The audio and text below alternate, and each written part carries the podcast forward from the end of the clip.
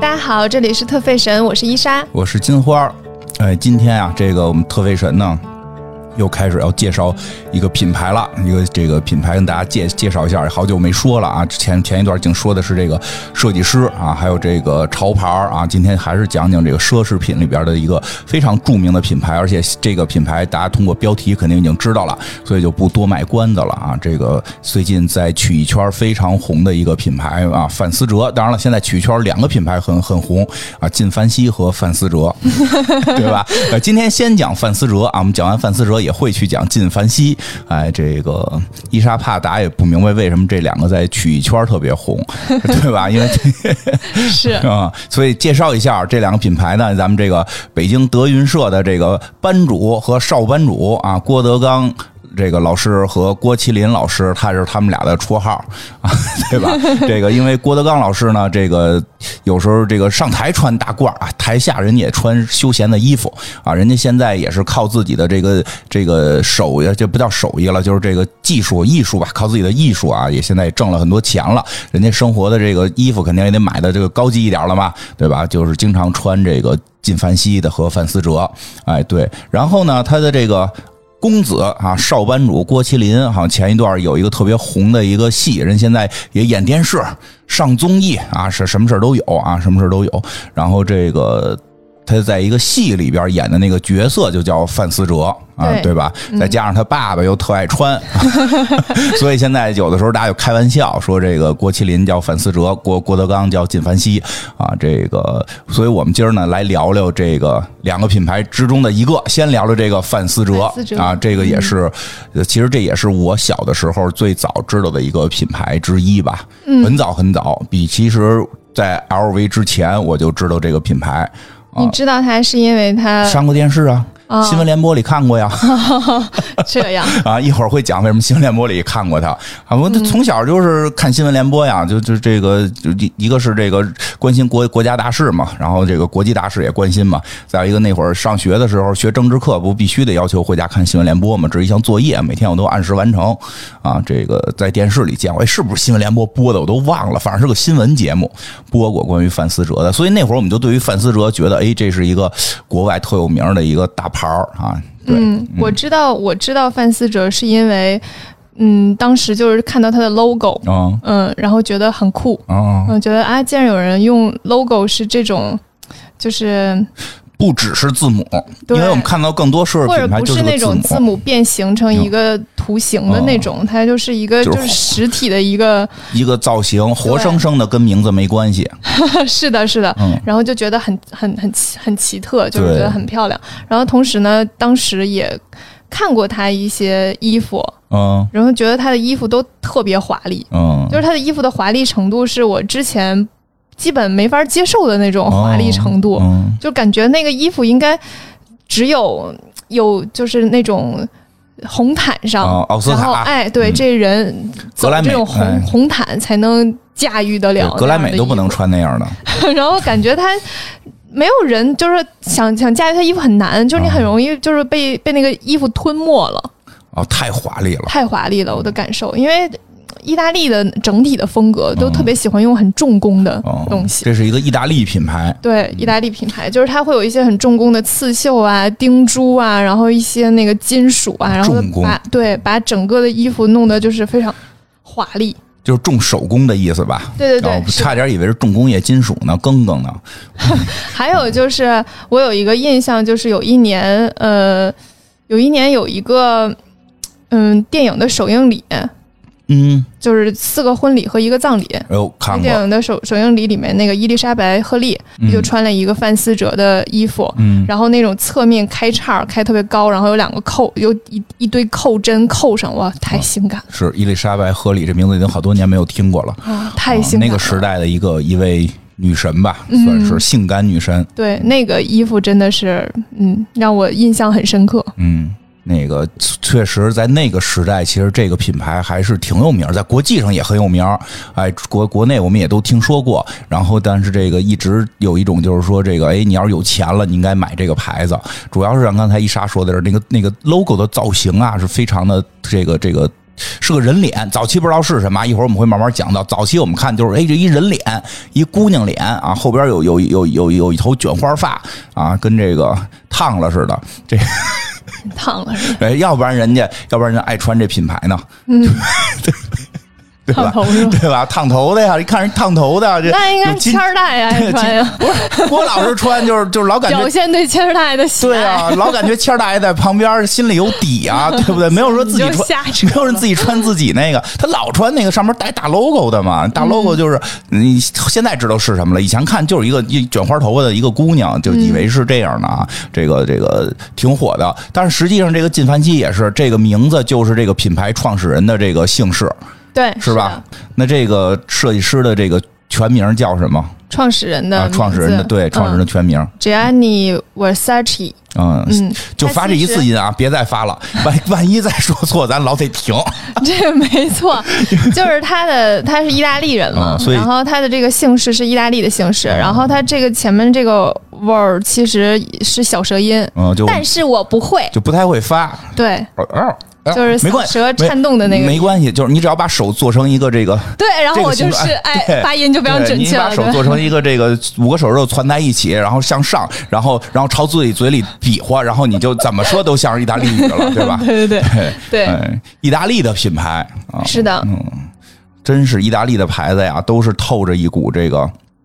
怎么说呢？就是特有意大利的风格，因为之前我们也介绍过一个意大利的牌子，对吧？嗯，那个来你发音吧，人都老说我发的不对，我都不敢说了。Gucci，Gucci 啊，这个之前也做过啊，枪杀啊。这个情妇黑帮啊，这个哎呀，非常哎呀，非常刺激。而且哎，正好说到这儿呢，这之前咱不是做过吗？咱们之前也提过，Lady Gaga 好像要演嘛。那这个片子最近好像就要上映了，好像我看说有预告片出来了啊，大家可以去看看啊。这个看看我们讲的热闹还是他 还是他拍的热闹？哎，我们有没有添油加醋？哎，所以这个牌子其实进这个这个范思哲这个牌子也这个故事里边其实也透着。这种枪杀呀什么的，这种哎呀，就是特别意大利，嗯，特别意大利。这个它其实整个的风格都特别意大利，包括设计风格。对设计风格，因为我意大利的设计风格总是有一种就是奢华，对奢华感。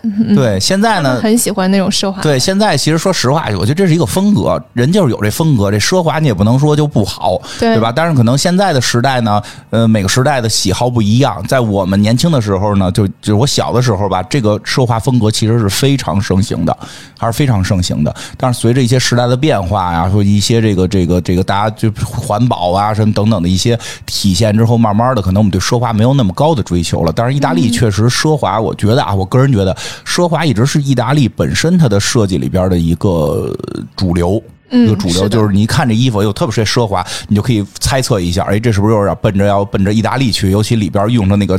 材料、面质什么的，这种感觉挺奢华的。因为有一个现在也都不方便提的牌子，大家也以它那个土奢为这个。啊，花里胡哨啊，它土土奢嘛。他们就是很喜欢那种很鲜艳的颜色，然后很繁复的花纹。没错，其实那个不是光那一个牌子，不是那个不能提的牌子啊，是整个意大利很多品牌都这样，但不是说所有啊，不是说所有，就是说意大利的一个主流的一种风格，其实是偏这个这个国家是有这种风格的。对，嗯，他们可能有一个文化在里面，就是很喜欢去用衣服的那种华丽去彰彰彰显自己的地位啊之类的这种一些。其实也好理解，就是。是因为你想这帮人生活的那些城市，嗯啊，米兰、罗马，这不是都意大利的城市嘛，对吧？还有什么这个佛罗伦萨，什么多呀？哥特式教堂多，哥特式教堂那不都是花玻璃，然后那个石头上刻的都是卷这卷花那卷花的，这个还有很多巴洛克风，对，很多巴洛克风格呀，甚至还有洛可可风格的这些东西在里边。就是凡夫本身，可能从小他们，可能他们看到这些衣服都觉得，哎。不是很繁复，真简洁。他觉得他把一个很繁复的东西变得很简洁了。对呀，都平面了。我们平时看着都是鼓出来立体的，对吧？你这就是有这种可能性啊，有这种可能性。所以就是他们确实，我觉得跟他们本身的文化是有关的。对，是的。对，那讲讲这个设计师最早是他是这回是干嘛的？咱们啊，这个这个想讲讲他年轻时候都干过啥？我现在很想知道。之前咱们有过这个什么干设计的、干裁缝的，还有个花纹武士啊。装箱子的、送快递的，对吧？什么都有。听听这个设五花八门了，五花八门。这位设这位这个创始人，他原先是干嘛的？从咱从头讲吧。那这位创始人就是说起来就感觉还挺像一个设计师应该有的 人生经历吧。嗯，他是范思哲，是一九四六年出生在意大利，意大利一个小镇子。然后他妈妈就是个裁缝。哦，然后他妈妈开过一家店，然后这个店还挺有意思，这个店的名字叫巴黎时装店。没没毛病，大家如果不懂，再回去听听 GUCCI 那期，GU GU GUCCI 那期，再听听就明白了，就明白了。他确实像他们干的事儿。对啊，一个意大利的这个这个小镇上，有一个意大利的一个心灵手巧的这个这个劳动劳动女性，她创造了一个。服装店叫叫巴黎时装店，嗯，而且其实是还是做那种定制服装的，哇，嗯，是给别人量体裁衣的那种，是一个还挺厉害的裁缝，嗯。嗯，他呢就是可以不用纸样，然后在布上标记号就可以剪裁出衣服，就是经验非常丰富，那还真是厉害，对对，手艺非常可以。之后那个范思哲呢，就是他就从小就是在这个。那个环境里面长大的，他他妈妈那个店和他家就是挨着的嗯，前店后厂啊，对，差不多这意思吧。所以他就经常过去看，他就是在这种熏陶之下吧，开始对那个缝纫时装这种感兴趣。嗯，据说他九岁的时候就已经能自己做衣服了。哇，嗯，他九岁的时候就已经能做那种衣服，然后挂在店里的那种，他妈那个程度了。他妈妈会不会也每天晚上睡觉的时候就跟他说话呀？说能够打败巴黎时装设计的只有你。那也是对巴黎的一种褒奖。对对对对，他怎么不说能打打败打败中国？不是别瞎说，不是他怎么不说能打败什么什么刚果布拉柴维尔的服装设计师只有你啊？他对吧？还是因为他觉得巴黎厉害嘛？他对吧？是那个时候在时尚界，巴黎就算是顶尖了嘛？战后嘛，顶尖嘛。对啊，但是他妈没这么说。我我猜测的，我猜测的。然后他后来呢，就在店里面负责布料的采购。嗯，就是年轻的时候。二二二十多岁吧，家族产业了。对，在负责店里的采购，但是呢，他那个时候就已经开始对时尚有了感知，然后就有想做服装了，所以他就不甘于，就是那时候也二十多岁嘛，就不甘于说一直在这个地方，所以在七二年二十五岁的时候，他就去米兰，去米兰了。然后他去米兰，刚去米兰的时候是学建筑设计的。哎呦，好多设计师最早都是学建筑。对，但是他业余呢就在做自由设计师。在给很多那个一些时装的生产商去设计一些衣服，然后其其中有一次就是他设计的一款一个系列的衣服特别特别畅销，然后让那个时装生产商的生意，嗯。翻翻了好几倍。哦，就靠卖他的这系列衣服。对，所以他就一下子有有了一些名气，然后也给了他很多钱，就是报酬，然后他就买了一辆名车，然后他这种，哎，我以为是要买什么更好的缝纫机、更好的剪子呢，买了一辆名车。意大利人，意大利，这手得手得比划起来了，意大利人。他，所以你其实从后来他的那个设计风格当中，你就大概能能感受到，他是一个对物质方面还比较追求的人，他就喜欢花钱，他就喜欢花钱花在那种就是豪车呀，然后豪宅呀、名衣服、名表啊，类似这种，他就没偷没抢，靠自己本事。就是有些人会就喜欢高兴，对，就是喜欢买这些就是看上去很华丽的东西。呃，他就呃，因为就是有了一部分，就是有有有了一些成功，然后他放弃了那个建筑业，之后他就开始创业了，嗯，就开始投身时尚的事业当中，开始创业了。那还真是比较是等于是这个出身就是跟这相关的了，家族耳濡目染，嗯，耳濡目染挺好，对。挺好的，嗯。嗯，而且他妈妈确实还手艺不错，确实有一种意大利的感觉，嗯，对，就是听妈妈的，我妈妈就是裁缝，家族的一个产业，我出去再学点设计挺好，嗯，然后到那个三，他是他三十二岁的时候开了第一个时装店。他这就等于中间没什么坎儿，就是这么顺顺利利。就是中间当自由设计师，然后给其他品牌设计衣服，然后设计一段时间呢，就就是赚了钱了。赚了钱之后就不不不学建筑业了，直接就一直在设计衣服。然后累积了一定的经经验和钱之后吧，然后开始开了自己的时装店，就是。看起来还挺顺理成章，一帆风顺啊，他这等于是是的。然后他开了自己的那个时装店之后，也推出了首个女装成衣的系列，嗯，所以也就是也卖的不错。但是他当时开时装店的那个时候的设计师开时装店，不是说只卖自己的品牌，他店里其实还是会卖一些就是其他知名设计师的衣服，中间有一些自己的衣服。哎，我理解是不是就是有点类似于就是这个。办个买手店，然后同时自己还带着做衣服，是的，这也很常见，很常很常见。嗯，在现在其实也很常见啊，嗯，挺好。对，但是后来因为它的设计非常华丽，然后就迅速窜红。在米兰就是啊，大家就是都很喜欢他的风格。然后那个时候呢，他就店慢慢就变成只有他的衣服了。嗯，是这样，他他他有一个。过程。那当然了，卖自己的挣得多，对，是的，嗯，这个这个时候呢，就有一个人有是是他整个品牌的助推手，就是当时有一个美国非常知名的设计师叫理查，嗯，然后理查呢就给他拍了。一一系列非常华丽的宣传照，这这个系列的华丽，就这个系列的宣传照，在后期很多时尚杂志在写这种时装的那个宣传照的历史的时候，都一定会带到这一个系列，就是拍的非常好，能非常能表现品牌的那种华丽感，和他要去表现的就是女性那个性感的那那那些部分，所以就还就是对于他的整个品牌发展非常有有帮助。嗯，然后后来呢，就在，嗯，他的整个的这个时尚的帝国就慢慢在在在扩张，他就开始设计了像香水啊、饰品啊、包包啊，这就正常了。那他就有点太快了。对，而且就是为什么这么快呢？就是因为设计东西大家喜欢，就是这么简单。嗯，他这都简单的没得可讲了，这集讲完了，就是就就是没有什么坎坷，而且就是哎，这可以讲一下，他就是家族产业出现了，就是他当时呢开始有这有自己的品牌，开始成功了，然后有了自己的店了，开始做系列了，做那个时装展了。对啊，家里别人还上班吗？他家里就有一个妹妹，然后他的妹妹呢是本来是呃学文学的。哎呦，他妹妹后来呢？嗯，他妹妹是学文学的，也是他他他妹妹的，就妈妈希望他就是学文学，但是他妹妹就很想要做时装相关的。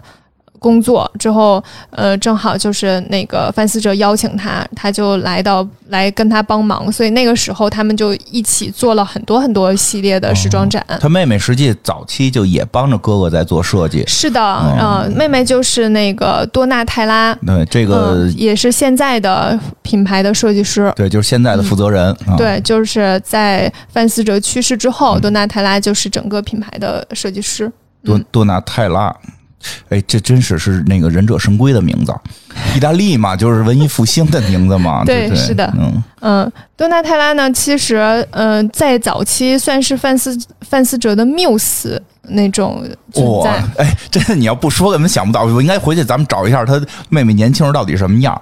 因为现在看到他妹妹，就是嗯，总有一种那个老妖 老妖婆又出来了。年轻时候也有点，他会画那种很重的烟熏。我就这么说，就没有任何恶意啊。如果您听到了，他也听不懂中文哈，我就怕怕他听到了。我我因为他后来的设计，我还是觉得我后来还是认可的。但是，但是他确实他的造型跟我们日常造型不太一样。对啊，指甲长长的那种，然后头发这个长长的，然后。反正那样，我们开始看的时候都很惊讶啊。嗯，他那个范思哲设计的那个服装，最开始他都会给他当模特或什么的，所以算是算是他第一个缪斯那种。后期，呃，多拉塔拉最开始到公司的时候，负责的是饰品的部分。嗯嗯，饰品的部分比较多。对，那他也一一直都在帮范思哲去打理，就是设计相关的和整个品牌的事情。嗯，所以她嗯，现在反正后来吧，我觉得她还是一个挺厉害的女性。对，就是他扛起了整个品牌。他刚接手的时候，其实出过出过一段问题，是，但是后来我觉得他稳定住了，挺厉害的。就到忘了，就是前几年，突然有一年觉得，哎呦，范思哲的衣服的这个设计感又回到了某一个标准，不能说达到巅峰吧，但是回到了某一个标准。但是他中间确实在接手过程中是是是感觉肯定也会有很多问题，所以就是有一段感觉设计有点下去。嗯，当然这个这个。我们应该叫大姐。这大姐就是还挺厉害，嗯，还挺厉害的。其实就是范思范思哲的这整个的设计的路确实挺顺的啊，就没没得讲啊。确实，就是他一开始刚刚设计没多久，然后就就得了各种设计师的大奖，然后呢，也因为他的服装会比较华丽，对。就有一点戏剧化，所以他同时也给很多戏剧去做那个戏服，反正挺有名的了。这样的话就能结交很多朋友。对，然后包括就是他有一些那个芭蕾舞剧啊什么的，都是他来做那个衣服，然后还。因为对戏剧的贡献得了那个银面具奖，就是戏剧方面方向的一个奖。然后后来呢，他又在就是跟很多呃音乐相关的，比如说呃一些歌手的演唱会的服装和专专辑封面的服装等等。然后他也有又得了就是呃时尚界的那种就是音乐方向的奖。所以说，他涉猎的范围还挺广的，就是比因为你想啊，他这个在舞台上的作品应该都是相对比较夸张化的，是的，所以就是好像就是夸张化的，对对对，他应该是偏夸张化那块儿的。嗯，这个因为我们知道后来范思哲出事儿了，嗯，当他是当他的这个事业就是因为他太顺了，我们就讲着可能就就是没什么意思，但是他一到不顺的时候呢，就直接不顺完了就没了。就是人生，哎呀，就是有一种，就是他真是有一种，就而且而且就是我我们可能会下一集应该是去讲他的那个结尾，对吧？嗯。但是感觉好像在结尾之前这些就没得讲了，后那我们只能去列举他的各种奖项，然后列举他的这个这个这个有有多震撼啊！这个所以大家也可以去去看看搜搜就好了。但是呢，我们也说说这个牌子，我们在日常生活当中呢，其实还挺好认的。嗯，因为这个牌子呢以华丽著称，它的 logo 又极其的华丽。刚才也说了一个烫着卷花头发的女人，这个。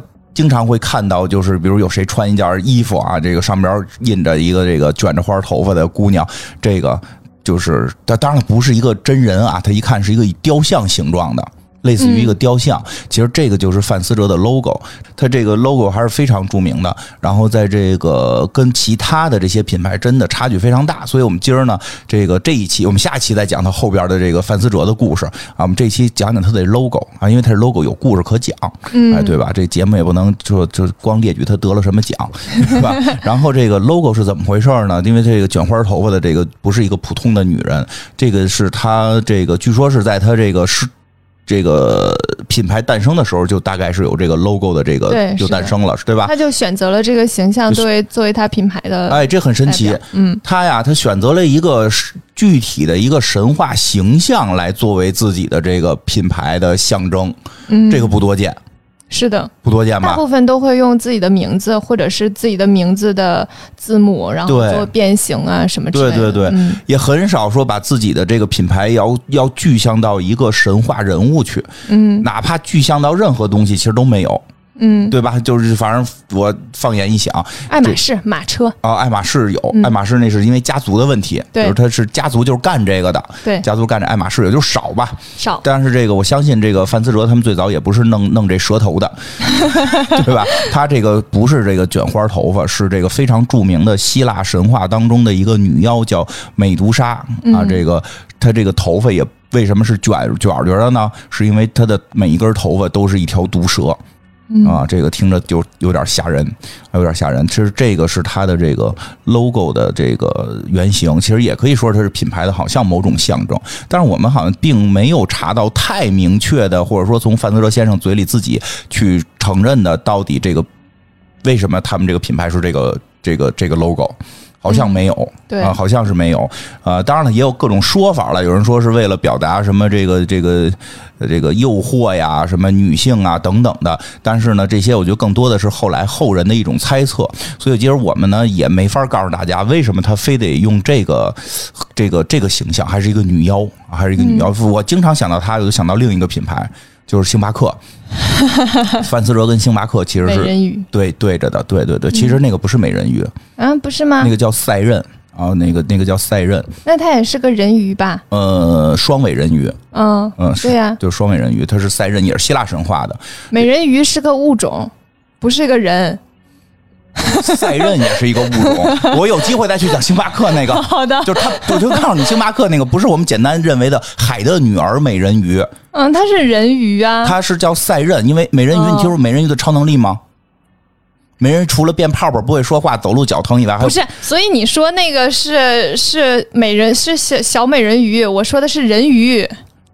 底下是八只爪的，看周星驰的电影呢是吧？鱿鱿鱼人，反正就是这个这个那个赛任的，以后有机会再讲。那个我还比较明确知道它到底原型是为为什么。但是这个范思哲这，说实话，我只能讲范，只能讲这个美杜莎的故事，但是我并不太能确定到底是这个故事的哪一段让范思哲给这个选择了。所以今天要讲的这个这个这个主要讲它这 logo 这个美杜莎的由来。这个美杜莎由来啊，就是。分好多好多种，我今天讲这么几个重要一点的流派啊，这个特别厉害。哇，还有还有几个流派？几个流派啊，来，首先啊，我们先讲一下现在这其实大家一听美杜莎，应该多少都知道美杜莎的直观概念：人头人头蛇发。这个是古希腊、古罗马啊，因为罗马的神话照就是希腊抄的啊。古希腊、古罗马的这么一个著名的女妖，她有一个非常强化的能力，这个能力在游戏界影响至今，叫石化。哦，就是据说谁看到美杜莎的这个头发或者她的眼睛，就看到美杜莎的脸。男人原来说的是男人，后来好像男女都算。早些年说是，如果男人看到美杜莎，就会变成一一尊石像，就谁看见美杜莎，谁变石像，就啊愣住了啊，看了就定住不动了。啊，是不是？是不是说他是衣服要给人这种震撼呢？你看着之后你就被石化了啊！这是一种可能性啊，一种可能性。然后呢，这个女妖呢，这个女妖呢，这个我在正好在这说一下，因为这个这个就是得哪说哪吧。这个老有说说，哎，中国神话没有体系，西方神话有体系，这那的。其实啊，不是那么回事儿。西方神话也没个体系，也是个乱七八糟一笔的一笔烂账。中国神话那肯定也是，因为它都是各个就是。全世界很多国家的神话都是各个民族融合在一起，所以自己本民族的那些崇拜的早期神会最后融入到一个大神话体系下啊。其实中国是这样，欧欧洲也这样。那只不过呢，是由于这个一个是这叫什么这个这个这个圣经那一派，他把很多神话修修改改。编出一个故事来，呃，像古古希腊、古罗马的神话，只是我们有时候说你去看一本书，上面写美杜莎什么样什么样，其实在不同人的不同年代、不同人嘴里讲的美杜莎都不一样。都不一样，所以呢，这个美杜莎的故事就分好多版本，分好多版本。我们先说一个最普遍的版本，最普遍的这个版本呢，这个就是基本流派，基本流派，基本流派。这个圣斗士取选选选材的，啊 或者你去看什么古希腊神话故事，什么一百则，或者少儿读物神，这个古希腊的神话故事里边都会有这个故事。这个故事非常著名。这个故事呢，其实并不是做以美杜莎作为作为主角美杜莎是作为猎物，因为为什么呢？她是女妖啊，她不是个好人啊。据说呢，她是这个，她是这个，我看啊，她是这个是古神，古希腊的一些古神，不，她不是宙斯的孩子了，是那帮古神生的啊，就这个挺老的一帮神啊，一帮神仙生下来的，生下来了好几个这个女妖，好好几个女妖。啊，这个为什么神生出来的是妖啊？你说他是不是妖吧？他不好说，因为吧，你你他不他后来他不是宙斯那个流派的，那谁是妖？那不是看宙斯那个流派才能叫神。哎，对，宙斯认可，因为宙斯后来打赢了，其他神生的就不能叫神了。呃，也那宙斯想让你叫神就是神，宙斯不想让你叫神就不是神，所以我们就是直接就是说她是女妖，从一般一就是一般传统故事定义，她上来就是女妖啊。这个女妖呢，还是有这个。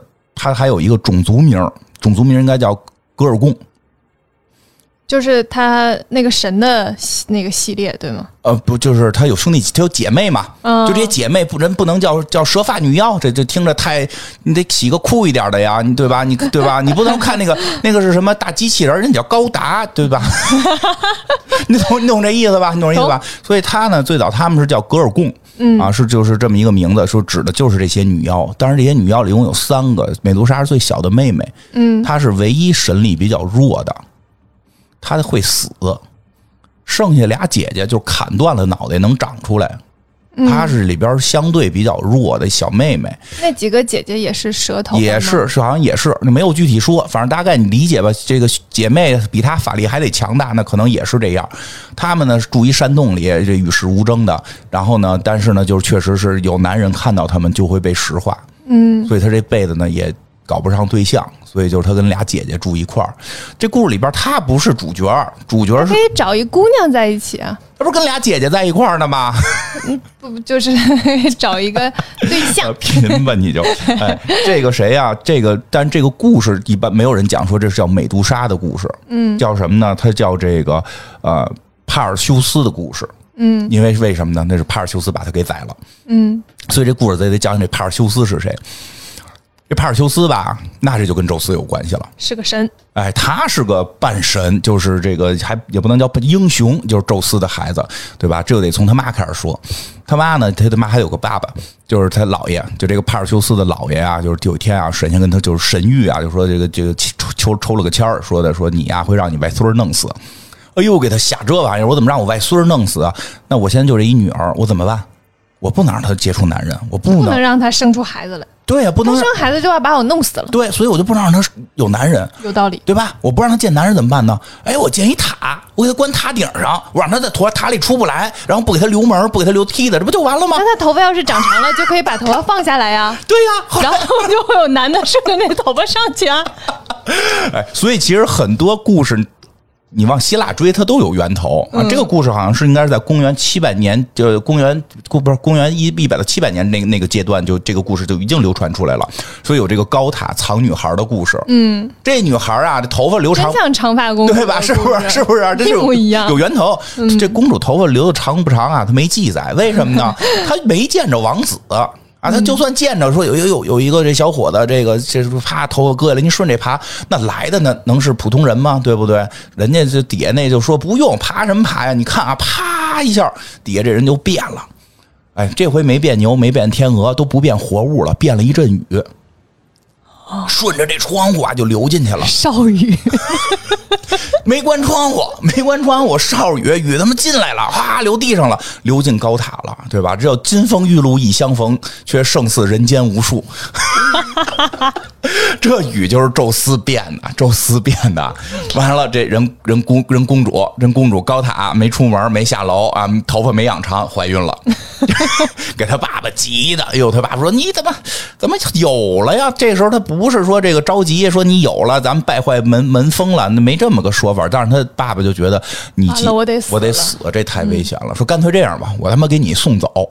我给你扔一大木盆里，你就顺着飘吧，你跟江流儿一样，你就飘走了。没准你还能成佛呢，你就不要再回来了。为什么要说那会儿说，如果你杀自己女儿，这个是会触犯神的。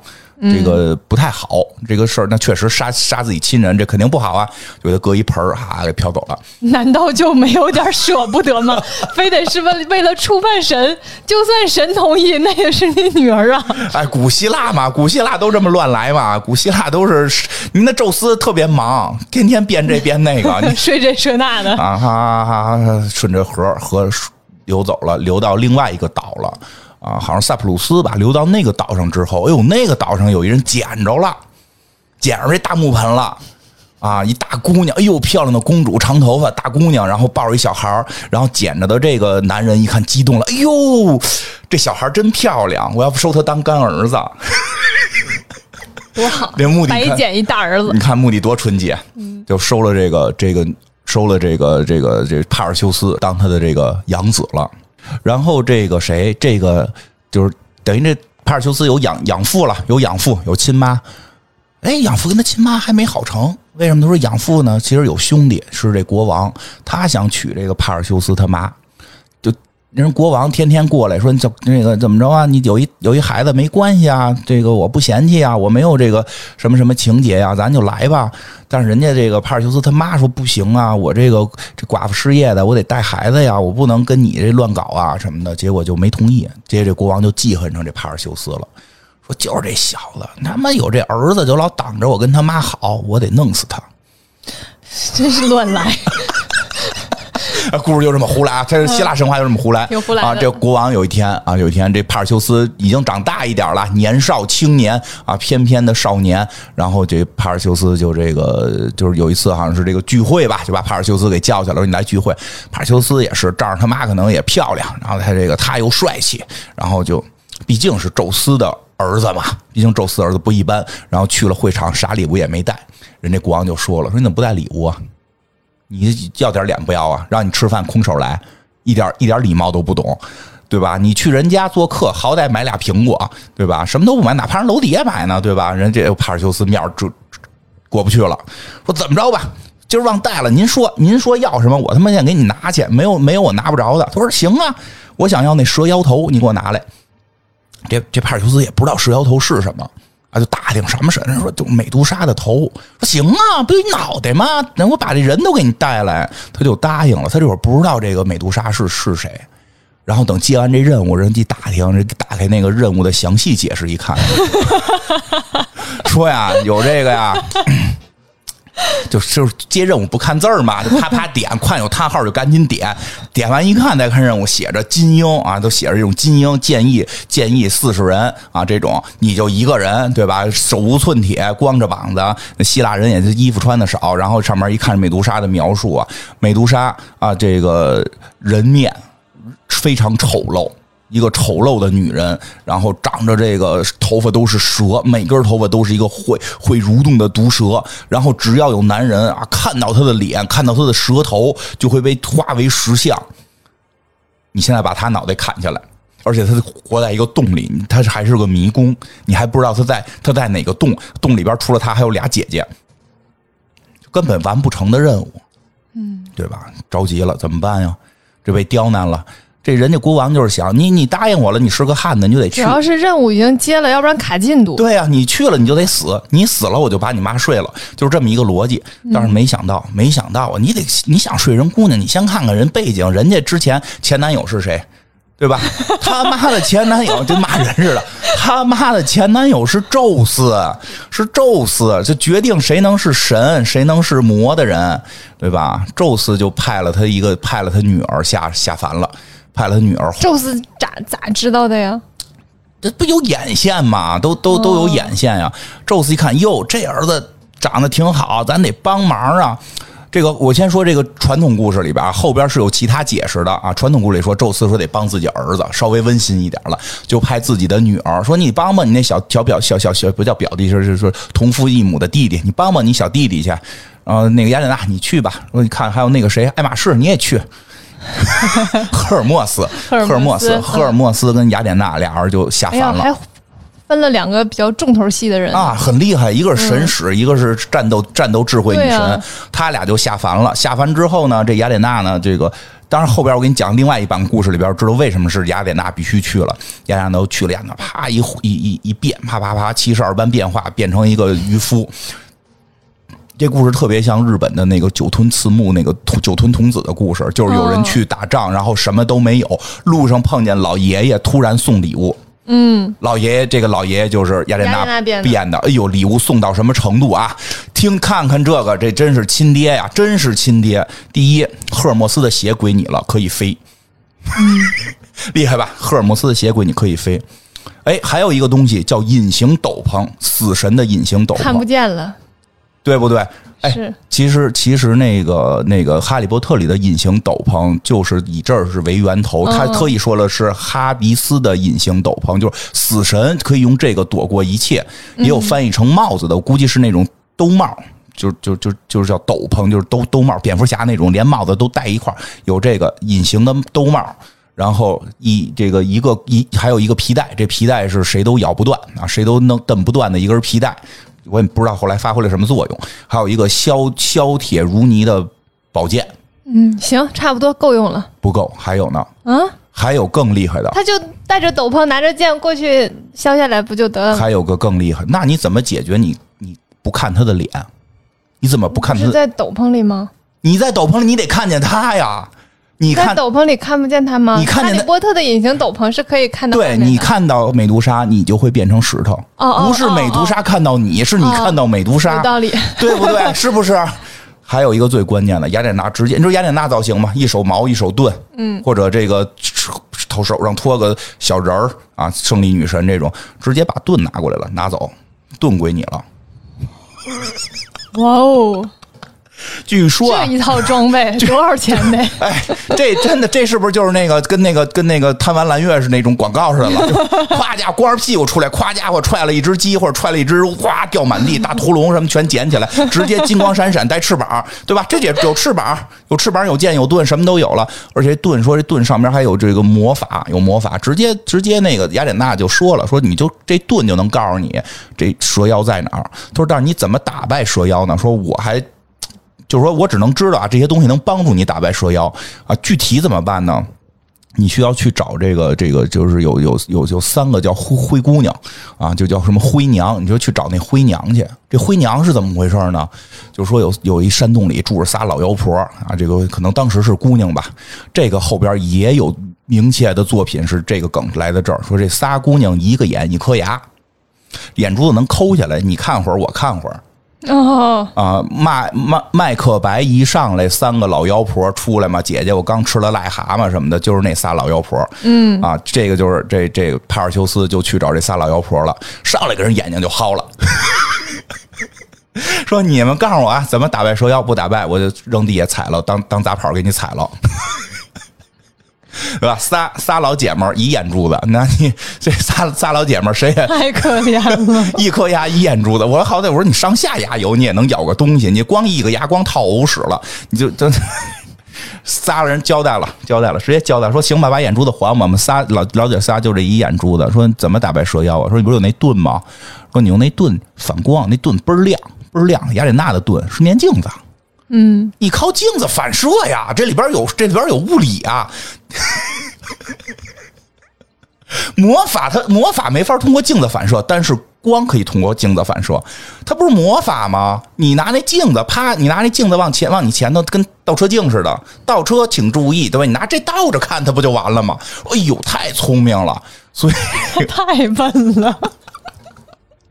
那个时代，那个时代，那个时代，古古古希腊刚发明浮力，跟刚刚刚这个这个刚刚知道这些物理基础物理，他懂了啊。这个光跟魔法它不是一块儿的，光能反射，魔法不能反射。他就穿着这隐形斗篷潜入到这个物理攻击打败了魔法攻击，对，潜入到美杜莎的洞里，然后呢，用这个盾牌倒着看美杜莎，回手一剑砍掉美杜莎的头。砍掉美杜莎头，低着头就揣到了一个皮袋里，啊，就准备跑了。啊，这那好像那个啊，我知道了，那个皮袋就是那个雅典娜给的那个皮皮袋子。嗯，那里边你想啊，那蛇头未必能死啊，啊，就那咬你呢？对，就扔这皮袋子里了，然后就。踩着这双鞋，哈哈飞走了。说这个，说当时这个美杜莎俩姐姐急了，过来追，但是他俩姐姐就是不死之躯，这帕尔修斯也干不过那俩姐姐，拿着盾牌砍头，砍掉了还能长，就赶紧就跑了。所以飞穿着银斗篷飞走了。啊，这故事没完，这故事没完，飞呀飞呀飞，飞半截儿，突然突然突然，这个手搭凉棚往云云下一看，哦，这是哪儿？这不是到了老邻居家了吗？一看。一片大海之上有一棵枯枝啊！对，先说这蛇头的这事儿。这蛇头砍完了，就特别神奇的是什么呢？这个腔子里蛇头这这啪得喷血呀，脑袋得往下喷血呀，喷出东西来了，喷出一个巨人和一匹飞马，长着翅膀的飞马，就是后来星矢圣斗士星矢天马座，就天马座，就那东西是从美杜莎的头里出来的。所以后来小马国的那些飞马呀、云宝啊、柔柔啊，就都是美杜莎头里生出来的。还好我是独角兽，那出来美杜莎头里出来的。然后呢，另外还出了个巨人，这不重要，就是说一点很重要是什么呀？这蛇哗哗流血呀，这堆血滴到了这个地上，滴到地上，它飞在天上嘛，顺着这皮带啪啪往下滴的血，滴到哪儿哪儿就是一条毒蛇，这就是最早毒蛇的诞生。哦，在希腊神话里边，毒蛇其实就是美杜莎的这个血变出来的这些蛇头，就是以前没有这么个意思。哎，然后后来他这个就是开始手搭凉棚，一看底下到了这个东海了，这个不是东海了，就是这个这个大海吧？大海是这个地中海，地中海是看对，东海龙宫老邻居嘛。这个地中海，哎呦，地中海这儿有一姑娘，赤身裸体。两只手靠着，然后在头上这么拴着，然后身上啊那个铁链子横着几几个，竖着几个这种啊绑好了，然后那个胳膊腿都弯着的那种，那么绑。我说：“哟，到日本了！”就 你这都不能播，不是这特著名的故事，赤身裸体，这把海边这么绑着，哟，这怎么回事？这得下去看看呀！一下就激动了，一下激动。这个这同号啊，下来了，下来一问姑娘，哟，您在这儿，您怎么一人玩啊？对吧？安全词是什么呀？这 报警了，我跟你说。姑娘说不是这么回事儿，说怎么回事儿啊？这姑娘是哭了，说哟，你别哭啊，你怎么了？姑娘说呀，我妈呀，太能作了，我妈整天吹牛，说自己太漂亮了，说自己漂亮的都快超过白雪公主了，说她比她是天底下最漂亮的女人，整天跟这吹，结果惹怒了这个波塞冬了，说自己比比比波塞冬的女儿漂亮，那人神仙能高兴吗？神仙就说：“你不是说你漂亮吗？他妈就让你尝尝这个大海的力量，叫水淹他们家，对吧？这个大威天龙淹水淹水淹水淹他们家。”他说：“那那那那他爸急了，他爸是国王是串的呀。他爸国王急了，对吧？他爸国王急了，他爸就说：说咱也不会魔法，咱怎么办？咱怎么办？后来有人说：说你把你女儿献祭了就完了。我也不明白他妈多嘴，为什么献祭女儿啊？你就说这是不是有点乱来？他好像逻辑是这个，是因为啊，是他妈呀说呀，他比这个波塞冬的女儿漂亮，所以波塞冬啊就要求他妈把他的女儿给交出来。”他妈想，嗨，反正就不交交出来吧，反正这个反正就交出去了。乱来呀，交出去，因为得听神谕嘛。他说我去替他死，这不行，得听波塞冬的。波塞冬说你侮辱了我的女儿，我就得要你女儿的命，就把他女儿给这么赤身裸体的绑在了岩石之上，海里会出现一个大妖怪把他吃掉，是这么一个故事。嗯，哎呀，这个帕尔修斯一看这得着了吗？这个我就哎呀，同好啊，这我必须得救他呀。这个时候正说着呢，海里大海妖就上来了，大海妖就上来了。帕尔修斯根本不怕，直接从皮袋里掏出来蛇头，掏出美杜莎头一照，这个海妖就石化了。打赢了，救了，把姑娘救了，把姑娘救走了，救走就回家了，就回这个这个这个他这个妈娘家了，回这个女孩娘家了。女孩女孩娘家国王王后一看，哎呦，真棒，把大闺女救回来了，嫁给你吧。这个没对吧？无以为报，以身相许啊！然后，而且这一路上，这他们俩一聊，这帕尔修斯跟这姑娘俩人一聊，嘿，就投缘，就是爱玩的都一样，那必须得结婚。但是没想到，人家女儿有个未婚夫，但是这也很奇妙啊！这女孩都绑大海上了，这未婚夫没出面，这乱来吗？因为这未婚夫想，我也干不过波塞冬啊。对吧？当时一听，但他只要没有没有 没有没有美杜莎的头啊，他也没想去买个范思哲过来糊糊弄一下。然后结果，但是人未婚夫跟家一听，有人报来说说老爷那个这个这个谁，听说您未婚妻让人给救回来了，说那咱赶紧过去娶亲去呀，对吧？这这这一下到那现场就嘎住了，说你说你也不救，那你凭什么来取？他说那不管，他这人生是我人，死是我鬼，我们俩都有合同。这个就是古希腊他们很讲究这个嘛，这是未婚夫，必这是现在已经是我的人了。结果两边打起来了，说这帕尔帕尔修斯啊再厉害也干不过人家一支军队，嗯，干不过人一支军队，打急眼了，开始掏他的百宝囊。啊！拍掏从百宝囊里就一边掏一边大喊：“是我的朋友就闭眼！”啪就把这美杜莎头又拿出来了，把人家这个未婚夫就给定成石像了，把人一王宫人全定成石像了。啊，这个闭眼的就没事儿，然后又把这东西又揣回去，跟带着这媳妇儿走了，带着媳妇儿就走了。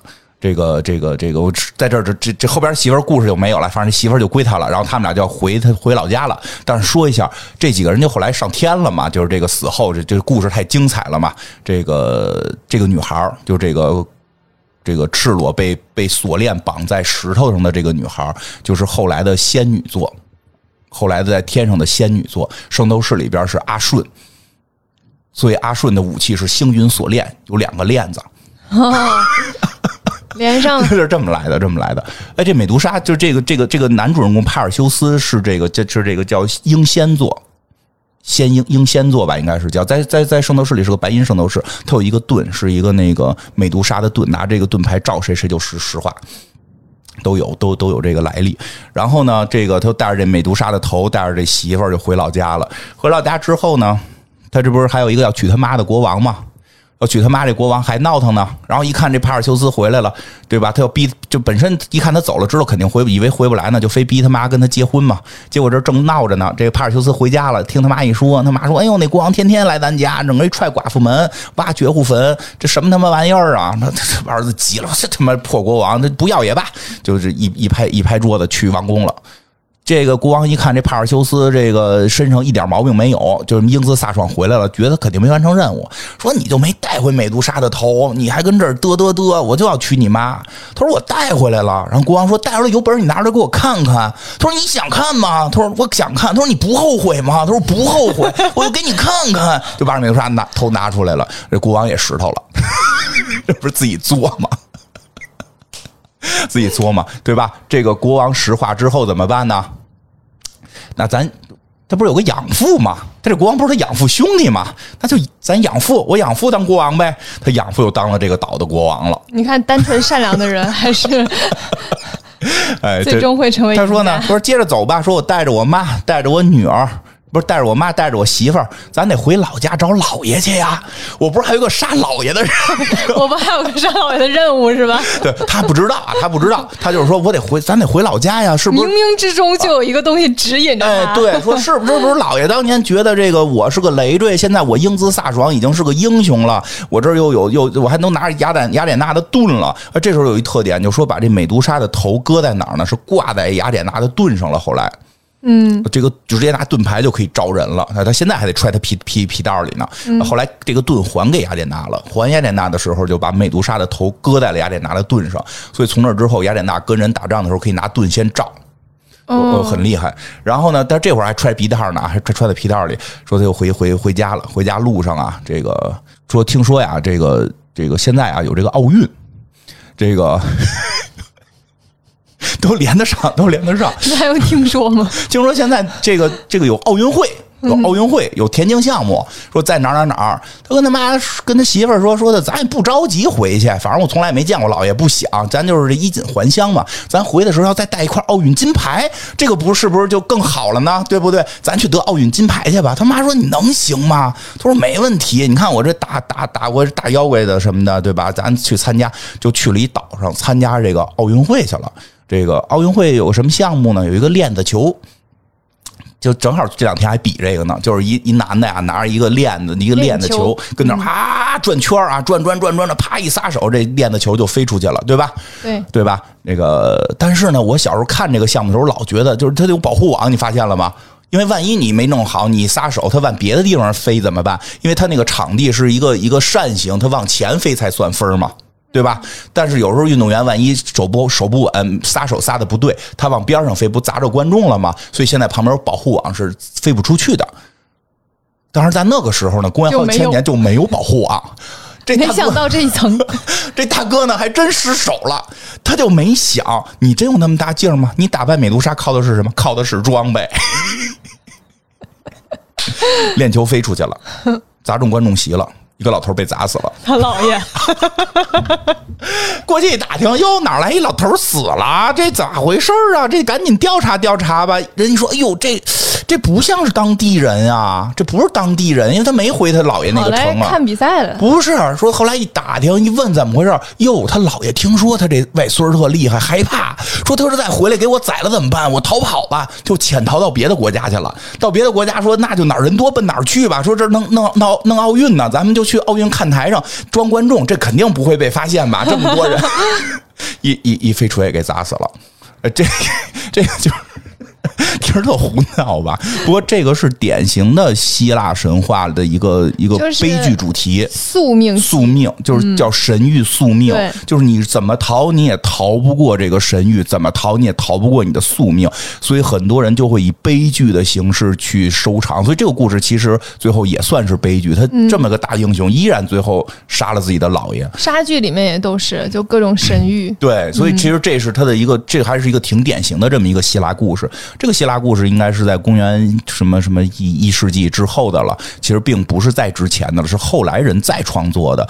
然后这个故事，这是一个我们常规能听到的这个关于美杜莎的故事。后来就是把盾牌还给雅典娜，然后上面挂着美杜莎的盾头了。实际上这个故事呢，还有另一个讲法，嗯，另一个讲法就是以美杜莎为主角去讲这个故事，因为我刚才说了，说其实外国就是尤其是希腊的这个很多故事，它都是本身它那个岛上的神话，在被后来希腊这个这个城邦给包容进来之后，就给把它那神话加到这里边来了。有些原来当地的神啊，就到了希腊神话里就变成妖魔鬼怪了，或者当原来当地的公主到希腊这里边就变成妖魔鬼怪了，甚至原来有些希腊的神在在。就是这个原来他一个小岛上的神进入希腊这个神话的时候，就会被变为什么？这个这个，其实海伦就是那个最美的女人海伦，原先她也是比希腊的一个岛上的一个丰收女神，然后后来进进入这个或者说叫春天女神，后来进入希腊神话体系，被变成了一个人类。啊，因为这个春天就是短暂，万物复苏，然后交配的季节，但又短暂，所以海伦就是有那种要跟人家怎么着一下，然后还总被人来回抢，就就其实它都是有这种含义。所以可能美杜莎最早也是某一个岛上的单独的神话。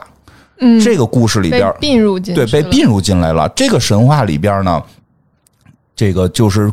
我刚才讲那堆故事里边，一般是不带这部分的，但这部分在有些故事里也存在。是讲的什么呢？就是两个，一个说呢，她本身就是女妖，就是就是生下来就是女妖，但是不是女妖，是女神。嗯，就是就是你刚才提那问题，为什么都是这帮老神仙生的？有的是妖，有的是神。有说她生下来她就是个神，但她就是她姐姐是神，但是她的神力不够，她没有到这个不死的这个能力，她会死，所以她是介于神跟凡人之间的。半神状态，也有的故事里说她就是当地的一个公主，她就是当地的公主，所以美杜莎的故事很可能是有一个真实故事原型的，就是她可能是某一个岛的一个公主，长得非常漂亮。哎，其实我觉得范思哲这里边取的可不是刚才那个美杜莎，就刚才讲的美杜莎是非常恐怖、青面獠牙，那个是漂亮的，这是漂亮，甚至就我记得是在也是古代的希腊故事里边就有人写到她的脸庞是非常美丽的。但是他又不能被男人看，看了就被石化。为什么？这后边就有一个希腊神话故事里的阴谋论，就是说啊他这个故事是真的存在的啊。就是另一个流派说，她本身是公主也好，是女神也好吧，就是她本身是一个非常漂亮的女人，或者说半神啊，或者这个。但是呢，她得工作呀，她从事什么工作呢？在雅典娜神殿做女祭司。这很正常，因为古代其实当国王都要负责祭司，他的公主是女祭司，这是很正常的一个事儿啊。这个这个这个，所以也可能认为是半神，在在有传话里是半神。在他在这块当女祭司，因为太漂亮了，太漂亮。这回倒是没让宙斯看见，因为在古希腊神话故事里边，宙斯是一号种马，还有二号种马呢，就是这个波塞冬，这 让这二号种马波塞冬看上了，波塞冬就要睡他。他说：“那不行，我这个这个这个这个是雅典娜女神的女祭司，我在女雅典娜女神的身边侍奉，不能不能嫁给你，就不能嫁给你。他就老在雅典娜女神的身边，特别漂亮。然后呢，别人都赞美她，说她头发特别美，超过雅典娜。这事儿雅典娜记不记恨呢？你就往往下琢磨。”说她漂亮，然后美的超过雅典娜了，那然后等等的，然后她呢，这个还被波塞冬看上了。波塞冬那就是浑人，就这，你不同意就不同意啊，对吧？他都不变化，不变语，不变相，不变大天鹅，直接来硬的，直接给呃给灌醉了酒，摁倒在了这个雅典娜神殿里，实行了这个强奸。这个这个犯罪了啊，先应该给他就抓起来，对吧？牢底坐穿。然后呢，但是呢，在那个时代呢，在那个时代，其实很明确的说，雅典娜虽然是一个女性，但是雅典娜是具有男权象征的女性。雅典娜对于这件事的判断是什么呢？就是你不对。嗯，所以有人也有人认为雅典娜是记恨于美杜莎本身被大家称赞更漂亮，所以就赐美杜莎变成妖怪。你不是头发美吗？就变成毒蛇。不是所有人都夸你漂亮吗？任何看到你的男人都要变成石像，是被雅典娜给诅咒了。所以，所以后来要去杀美杜莎的时候，为什么是雅典娜下来发发宝物，而且把自己的真正最牛逼的大盾牌倾囊相授？就是我要报这仇，你你玷污了我的神殿，然后同时你人还夸你漂亮，我要报这仇。所以在这个故事里，其实美杜莎就会显得特别的。这个这个悲伤了。这个故事，她被男人欺负，然后回来，这个这个当时的这个这个统治阶层的女性依然对她进行就是指责她，然后这个还还惩罚她，然后结果光惩罚还不够，还他妈派男人过来宰她，太坏了。这个 嫉妒使人丑陋，所以这个有这么一个故事，是还有这么一个故事。当然，这种这个有人会觉得会不会黑化雅典娜？其实雅典娜这类故事还不少。他还曾经把自己一个朋友，因为他的朋友织线织的比他快，因为他不是智慧女神吗？古希腊的智慧也不是算算术，就是就是纺织，说纺织纺的比他好。那这个自尊心也太脆弱了。他急了，他说：“你怎么纺织纺的比我好？我他妈让你纺一辈子，变成了一只蜘蛛。”从那之后，蜘蛛就是一只织网，有永远这个蜘蛛都是他那个朋友的后代，就是这看不得别人好。咋回事呢？就是雅典娜的一些故事吧。就是其实古希腊神话里边，就是人都是人，就是神都是人性，充满了嫉妒、仇恨这些丑陋。哎，其实这个就是就大概讲讲这个不同流派的，还有别的啊。当然，就这这两个是比较主要的两个流派关于美杜莎的故事。所以我觉得范思哲这个 logo 还是取自于后一个故事，就是那个那个美那个很漂亮的那个美杜莎，因为他那个故事里边就没有说美杜莎给他弄丑。它只是谁看你谁变石像，就是你你你很美，但是没有人看得到你的美，没有人能看到你的美了。已经，这个这个，我觉得可能是有点从这个角度来讲，因为它是已经是人间最美了，已经美到了别人看不到的境界。嗯。我觉得可能啊，范思哲是取自这个故事，因为他的造型也更像造型，因为脸是漂亮的。造型的话，脸是漂亮，脸是漂亮的。而且那个再有一个，那个那个刚才吃饭时候跟伊莎也说说，其实吧，就是呃，那个怎么讲，就是范思哲因为意大利人嘛，意大利的神话故事，这个这个罗马神话故事跟古希腊是相通的。其实对于他们来讲，美杜莎可能就是咱们相当于说白骨精。就是，或者是那个什么蜘蛛精，就盘丝洞啊，紫霞仙子，就可能是是哎，对，其实你看紫霞仙子就是盘丝大仙嘛，对对吧？盘丝大仙嘛，就就蜘蛛精，就蜘蛛精那个那个那个流派过来，他不是蜘蛛精，但他是蜘蛛精的师傅，就是对他可能就是也是这种，就是取自一个他就是找了一个自己小时候耳熟能详的神话故事当中一个他觉得有女性魅力的这么一个形象，嗯，是吧？对，嗯。从他的那个品牌风格上，其实能看得出来，他就是要表现女性性感和吸引人。对对对，这这一部分。嗯，呃，对。然后正好再说一个美杜莎的事儿。美杜莎在后来演化到了呃英美，就不是他本土那个，因为希腊神话故事后来都往过传嘛，就如同现在大家都觉得洛基是雷神的兄弟。啊，实际在北欧神话里边不是这层关系。洛基至少应该跟奥丁论论兄弟，就是雷神应该管洛基至少得叫叔，叫声叔叔啊，就是并不是这个关系。但是到了美国，这不就给改成兄弟了吗？兄弟，兄弟了吗？所以美杜莎其实，在后来我们看到的很多这个视觉形象里是被改过的，因为它现在被改成蛇身了。下边是一个雇佣雇佣的蛇身的，还拿个弓箭挨射箭什么的这种，这个是后来《龙与地下城》啊，或者什么什么英雄英雄无敌啊这些奇幻故事里边，美杜莎才被再一次被加工成了一个蛇妖。原先其实它不是个蛇妖，它就是人身，人身就是头发是毒蛇，是因为那个原始故事还是他是人被诅咒成这样的，或者说他是一个半神被诅咒成这样，嗯。《龙与地下城》里面有美杜莎呀？呃，没有，应该，但就是说是这类有。你比如说这英雄无敌，特明显有，他们生活在地底下，然后他一看人，人就能啪变成石像，然后底下是一个尾巴，雇佣雇佣雇佣，然后脑袋上好多蛇头，就是不是说叫在美杜莎里应该叫戈尔贡，就是他是有这个种族的，不是说有美杜，因为美杜莎是这个种族里的一个具体名字了，他大姐叫什么，二姐叫什么都有具体的名字啊，但是他们合在一起都叫这个戈尔贡啊。这么这么回事其实其实挺有意思的，很多品牌的这个 logo，其实还有点时间，我就顺便把那个星巴克的也给你说一下。行，就星巴克，因为之前我们之前之前那个我我好像付费节目里好像还说过，其实星巴克那个人物就是那个形象啊，就是那个那个咱们现在看不是一双纹美人鱼嘛？嗯，双双纹美双双尾美人鱼，它它它它叫赛壬。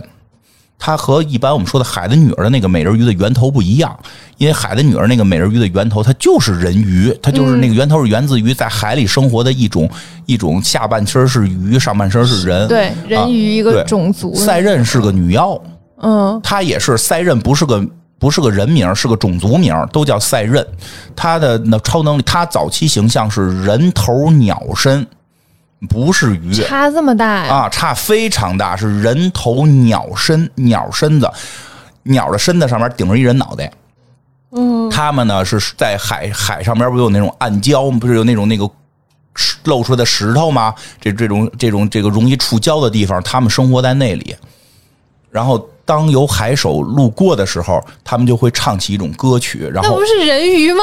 后 对，你其实后来就是就是《加勒比海盗》里边用的这个梗，然后他就以人鱼的形象出现了。最早在古希腊里是这个，古希腊里是这个，后来就是所以所有的水手都会被这个歌曲迷惑，然后跳入水中，就自己跳到水中，然后他们下去吃这个人，是这么个故事。那时候是还是鸟人，鸟人呢？那会儿，因为这个故事很明确的记录他们人头是人头鸟身，而且谁把他打败的呢？是奥德修斯，然后他的战法是用蜡封住耳朵，就是而且特别逗的是，所有人就是他回家的时候，所所有人都用蜡封住了耳朵，然后好像是奥是奥德修斯吧？奥德修斯说我，但是我特想听听那歌，也有这种活活作的，他就把自己绑在桅杆上，把自己绑在桅杆上，然后听，然后他跟底下的水手说啊，说在这个过程中，我说任何话你们都不要信。我只想听听歌，然后所以就是这个，他最后是绑在十这个这个当时叫十字，就是不是十字架嘛？人但也有人说奥德修斯抵御这个赛壬的攻击，绑在一个十字桅杆上，是有基督教的象征的。他是被绑在这个十字桅杆上，挂在这个帆船的顶头，然后赛人过来围着他唱歌，然后呢，他呢就跟底下人说：“快放了我，我要跳海！快放了我，我要跟赛人在一起。”然后底下人就听不见，都封着蜡呢。封着蜡呢，所以不管他如何的呼喊，都没有人去把他从这上头放下来。结果塞壬发现自己的歌曲不能打动这个人类最最最缺德的奥德修斯，就一赌气，啪就跳海里给自己淹死了。好，都都这么都这么暴暴脾气，啪就淹死了。所以这个奥德修斯后来打败了这个，说是打败了这个塞壬。后来问题出在他怎么变成人人鱼了呢？这个打败的方式是心理攻击。怎么打败人鱼了呢？怎么变成人鱼了呢？就是说，因为他挂在这十字桅杆上，太像耶稣了。后来这个故事被这个基督教给用了。嗯，基督教是讲的什么？不是说这个那些希腊神话都是假的，说那些英雄呢都是主安排的，都都都是说奥德修斯这个，你看奥德修斯为什么绑在十字架能抵御住赛壬呢？赛壬就是魔鬼，赛壬就是诱惑你，赛壬就是诱惑你的女人。让他绑在十字架上，有主，有十字啊，有这个十字象征，击败了他，所以这个就成了一个符号化的东西。后来赛壬就被基督教给用了，但是呢，从那会儿后来就开始，这个基督教用呢，肯定得把它改一改。然后呢，鸟身真的不性感。你想，一个 猫头鹰是一人脑袋，你除了害怕，没有任何的，没有任何的这个这个可可。就是喜可喜欢的，对吧？你好歹得把你那个性感的部位给露出来呀。但是你想，如果这个人啊，如果这个人鸟身就是鸟上边顶一个人人身子，也挺恐怖，嗯，是吧？这个从腰以下是一鸟带翅膀，上头是一人身子立着，半人马行，但是半人马也不性感，其实，对吧？就所以他后来他们就说，反正海妖嘛，海里嘛，就给改鱼吧，改人鱼吧。上半身咱一定得暴露出来，然后有这种诱惑感嘛，然后十字架能抵御住这种诱惑，所以就是好像这么改过一次。为什么俩尾巴呢？因为它是基督教改革的。基督教呢，基督教讲究对称，所以他们在很多建这个这个这个这个教堂的时候，就是他是要把双尾给撅开，而且这个撅开双尾象征着有有性性这个诱惑的象征。嗯，他用这个。就是叫符号学，符号化这个双双尾人鱼是赛壬的诱惑概念，就把这个给具象成这样了。后来这个就是说，美国这帮这个比较虎的孩子们呢，就是说，咱们弄一个咖啡，让人喝了之后就上瘾，然后就就就就就喜欢的不行，然后得跳海这种喜欢，然后都能疯狂起来，就就把这个给画到他们那个 画到他们那 logo 上了。星巴克就是用的这个这个这个设计。那个咖啡用它确实有点奇怪，就是要性感，要诱惑，让你无法抵挡，然后双尾撅开。不是现在他后来改革了吗？他最早不是星巴克最早画的是一个，就是不是像现在这样还平面画，是一个纯立体的。嗯，最早是一纯立体的，现在慢慢平面化了啊。这个这个越来越去掉了性感的部分，越来越越越突出符号化的东西了。嗯嗯，这个其实好多品牌都有相关的这个希拉的一些故事，以后有机会吧，以后有机会可以再讲讲，比如耐克什么的，其实都有，挺好。挺好，我自己表扬表扬自己。这期讲的挺好，挺好吧？精彩啊！行，时间也差不多了，然后谢谢大家收听这期。然后没这期又是没讲什么时尚的事儿，讲他没讲一大神话故事。对。但是也挺好，因为这些神话故事其实都是瞬息万变的，或者说这这千丝万缕的，在跟时尚有所关联。这个范思哲的这个美杜莎的这个形象，既我觉得能够就是体现出他对于这个品牌的这种 这种想体现的理念，但是这个悲剧呢，相关的悲剧呢，也发生在了他本人身上。那美杜莎的故事其实还挺悲剧的嘛，是的，也发生在他本人身上。所以下一期我们讲讲他这一帆风顺的这个范思哲啊，到后来就这一个坎儿怎么没过去？嗯，我们下一期再讲。嗯，拜拜，再见。